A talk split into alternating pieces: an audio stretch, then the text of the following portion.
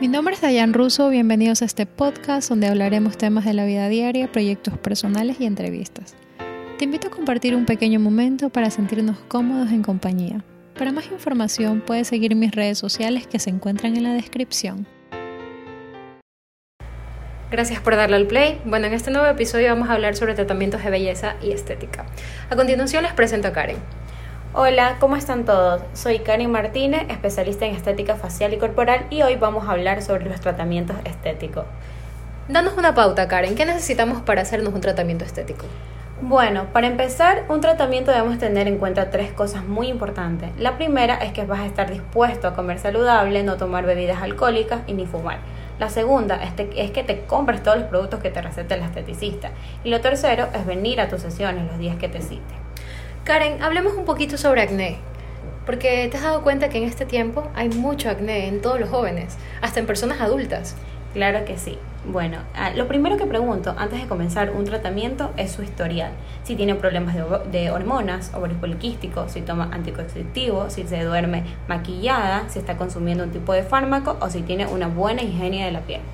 Bueno, pero ¿por qué preguntas sobre eso? Primero porque debo de saber cuál es su origen para poder hacer un tratamiento en la piel, para que sea mucho más efectivo. Bueno, Karen, Karen este, referente a eso, ¿te has dado cuenta que por lo general estos tratamientos, estos problemas de acné se ven más en los hombres jóvenes o pubertos? Sí, eh, lo que pasa es que nuestras hormonas, las glándulas, se encuentran reguladas a los mecanismos hormonales, las cuales son andrógenos.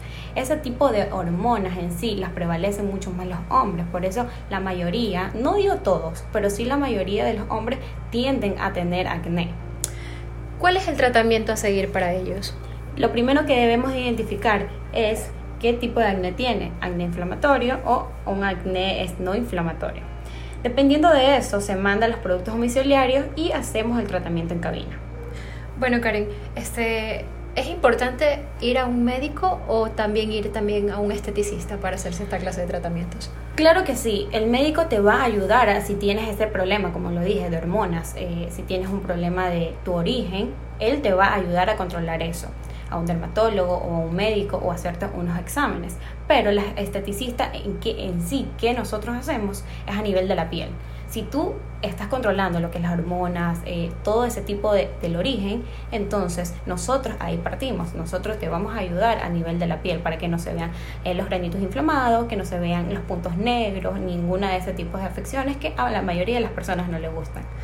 ¿Cada qué cierto tiempo necesitas realizarte un tratamiento de limpieza facial y todo lo que tiene que ver con, con la cara?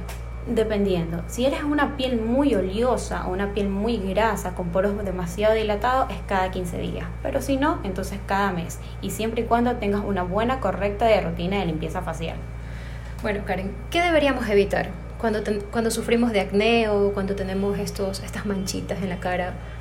Lo que debemos evitar siempre, eh, si es que tienes acné o si tienes una piel demasiado oleosa, son productos bifásicos. ¿Qué quieren decir bifásico? Que sean la mitad agua y la mitad aceite. O dormirte maquillada o hacer ejercicio maquillada. Ah, y, lo que no debemos evitar eso es no ponerte protector solar. Debes de ponerte protector solar y debes retocártelo siempre. No es que me puse en la mañana y ya no me pongo más. ¿Cada cuánto tiempo tienes que ponerte el protector solar? Cada dos horas. Y siempre va a ser 30 minutos antes de que te expongas al sol. Ok, Karen, este, háblanos sobre la correcta hidratación porque la gente a veces dice, no, yo, yo, yo bebo mucha agua. Literalmente, yo soy una de las personas que toma 4 litros al día de agua. Claro, y me parece perfecto, pero en sí, cuando hablamos de hidratación, cuando tu piel está deshidratada y muchas veces confunden la deshidratación con las arrugas y que tienen envejecimiento, pero en realidad no es así. Lo que pasa es que debemos de hidratarnos la piel tópicamente. ¿Qué quiere decir eso? Con hidratantes, con serum que sea a base de ácido hialurónico o que tenga un componente que sea para retener los líquidos y que te hidrate muchísimo más la piel. Hidratantes, no humectantes, por si acaso. Karen, una pregunta. Este, el rejuvenecimiento facial, ¿a qué? ¿Cómo se lo realiza? Cuando ya has pasado por ese proceso de acné, cuando ya has pasado por ese proceso de, de sol que, que, te deja las manchitas en tu carita y bueno, en fin, que no se eh, puede, se nota en los años de edad. Claro que sí, mira, el tratamiento de rejuvenecimiento va a consistir de eso. Lo primero que vamos a hacer es un diagnóstico, siempre se va a hacer un diagnóstico como lo dije, si es factor cronológico o también puede ser factor eh, fotoenvejecimiento. El factor cronológico en sí es que envejecemos de acuerdo a nuestra edad. O sea, estoy, tengo 30 años y sí se me están empezando a notar unas arruguitas finas. Eh, ¿Marca de expresión? las líneas de expresiones, las líneas de expresiones pero el fotoenvejecimiento es envejecemos por factores extrínsecos, ¿qué quiere decir? Externo, por la ingesta excesiva del sol o por la ingesta excesiva de bebidas alcohólicas, tabaco, el smog ambiental. Ok, Karen, este, ¿te has dado cuenta que se puso muy de moda esto del plasma rico en plaquetas?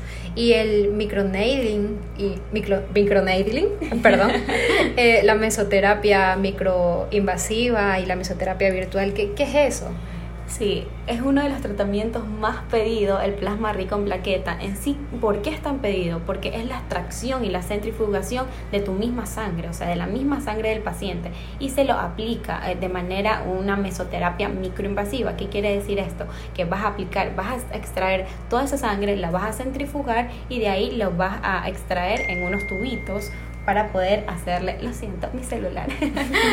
no se preocupen. Bueno, eh, en sí es eso lo que se hace y se lo aplica para que lo que te va a ayudar es a producir colágeno, producir elastina y es uno de los más pedidos a nivel mundial, yo creo. Y lo hizo muy famoso Kylie Jenner. Ella lo hizo muy famoso porque ella se inyectaba no solo en la piel, sino también en el cuero cabelludo, porque sirve para todo esto. Y el microneedling, como tú me lo habías comentado, el microneedling es la técnica pero todo el mundo lo conoce como el dermapen, el famoso dermapen, pero en sí se llama microneedling, así se llama la técnica.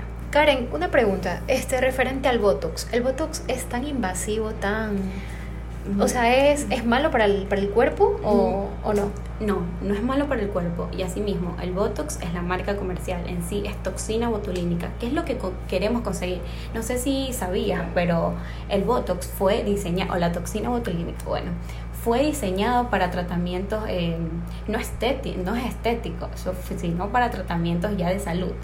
¿Por qué lo digo esto? Porque te ayuda a relajar el músculo, te lo inactiva y entonces ahí sí comienza a, a que ya no te supongamos, hagamos un ejemplo.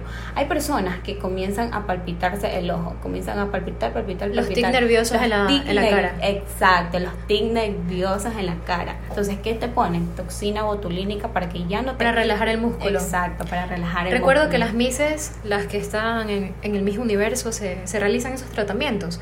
Y un día yo dije, bueno, yo también quiero realizarme lo mismo, pero pero el miedo al Botox de que me dejen desfigurada, no. Créeme, terrible. No, no te va a dejar desfigurada. ¿Por qué te lo voy a decir? Porque no es un relleno. No te están poniendo un relleno, no te están poniendo eh, polímeros, no te están poniendo absolutamente nada de esto. Sino, la única función del, del Botox es relajar el músculo. Te lo inyectan y te relajan para que así tú no marques tanto tus líneas de expresiones por cuando gesticulas. Por, por ejemplo, nosotros sonreímos y comenzamos o, o fruncimos una mala práctica, una mala práctica puede realizar un, un mal tratamiento de Botox. Sí, eso sí, tienen que saber en dónde se lo pone y con qué doctor se lo pone, porque eso no se lo pone cualquiera y tampoco es que... ¿Es un médico general que te lo pone o...? Un, médico de medicina estética. De medicina estética. De medicina estética, tiene que ser un especialista en la medicina estética y él te lo debe de poner, porque si te lo inyectan mal, ahí sí te puede producir algo muy, muy grave. Ok, Karen, este, hablemos sobre eh, los tratamientos reductores, que todo el mundo dice que a veces no son efectivos, otros dicen que sí. Bueno, yo ahorita en este momento me estoy realizando un tratamiento reductor y la verdad que se he visto buenos cambios porque sufro de flacidez.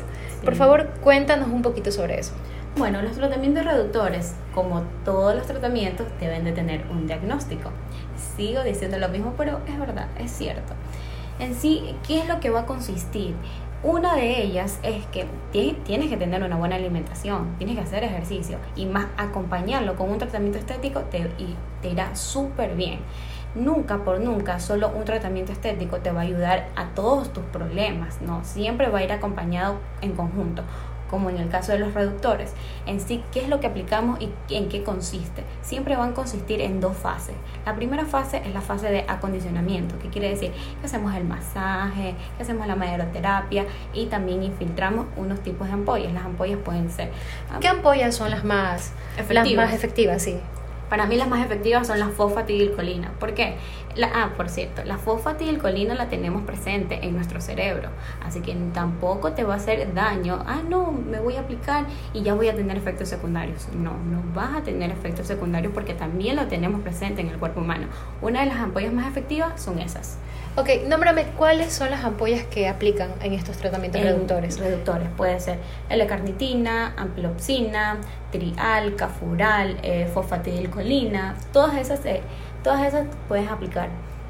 Bueno, Karen, este, la L-carnitina yo he escuchado mucho que la toman vía oral. Eh, ¿es, ¿es, más efectiva o, es más efectiva aplicarla como inyección? Mm. Como lo, tú lo haces, obviamente. Claro, mira te voy a explicar algo. Ningún producto o ninguna ampolla o ningún este, principio activo va a ser suficiente. Como que, ya, porque me voy a tomar L-carnitina, yo no voy a hacer dieta, yo voy a bajar con esto. No, siempre debemos tener acompañado. Y no es malo, te lo puedes tomar, no hay ningún problema.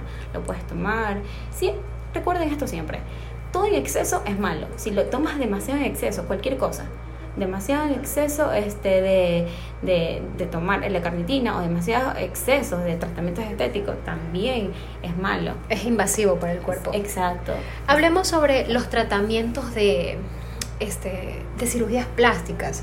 Siempre te recomiendan hacerte un drenaje. Un drenaje Sí, ¿por qué se recomienda hacer un drenaje, los famosos drenajes después de la liposucción de papada o la rinoplastia o una abdominoplastia o una gluteoplastia? Todo, absolutamente todo. ¿Por qué? Porque nosotros vamos a retener líquidos. ¿Y qué quiere decir eso? Que nos vamos a ver súper hinchadas así, pero estamos, retenemos líquido, pero retenemos agua. No es grasa, por si acaso. No es grasa, tenemos mucho líquido. Entonces, algunos de los doctores, no todos, te dejan como un dren para drenar toda, toda, todos los líquidos retenidos. Si no te realizas este tratamiento estético que es postoperatorio, ¿qué, ¿qué puede sucederte en el cuerpo?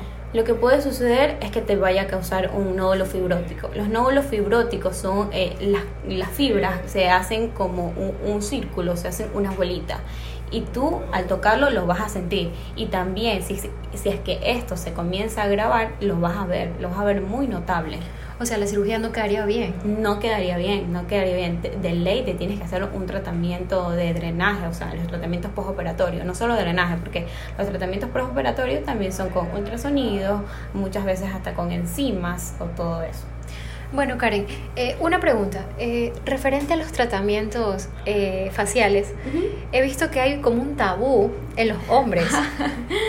los hombres le tienen miedo a que otros hombres se enteren de que se hacen tratamientos faciales. Mira, pues voy a, decir esto, pero hoy tuve un paciente que era un hombre y le pregunté, porque claro, mi trabajo es por lo que se ve. Entonces yo le pregunté, oye, ¿te puedo tomar una foto? O, o puedo hacer como un videito, pero así súper, súper corto. Y él se me rió y me dice, ay, es que me da vergüenza. Y yo ya tranquilo, no te preocupes, no lo voy a hacer. Porque es así. Y sí, estamos en pleno siglo XXI, debemos dejar ese tabú, debemos de, de ya dejar eso atrás.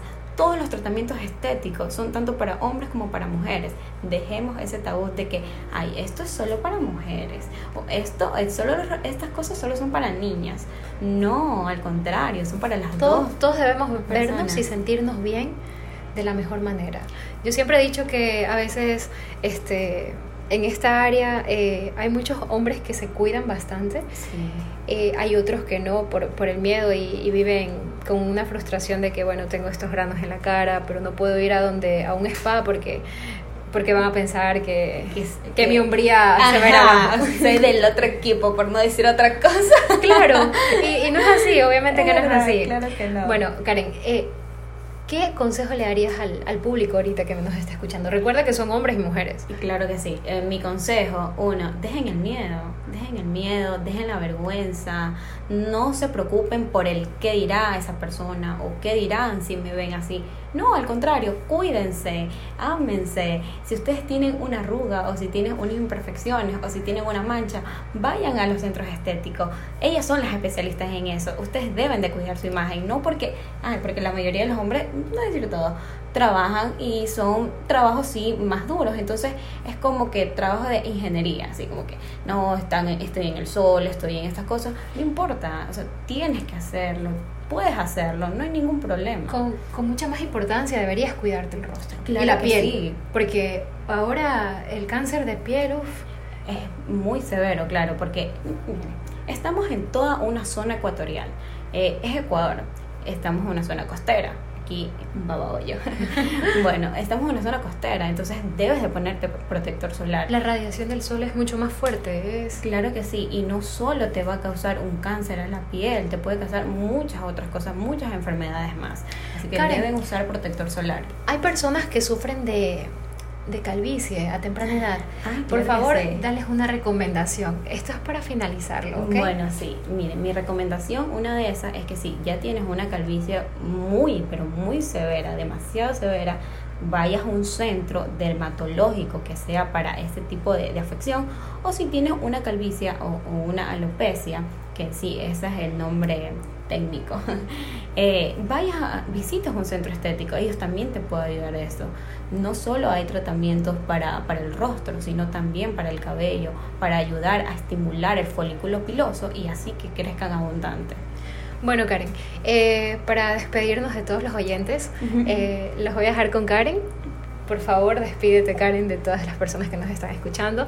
Bueno, lo que sí quiero que recuerden que todos los tratamientos estéticos son para hombres y también para mujeres. Y otra cosita más, que los años se noten en tu edad más no en tu rostro. Bueno, muchas gracias, hasta luego. Espero les haya gustado este podcast, lo hice con muchísimo amor porque la verdad eh, ya era hora de que alguien hablara sobre estética y belleza. Hasta luego. Muchas gracias por la invitación. Bye.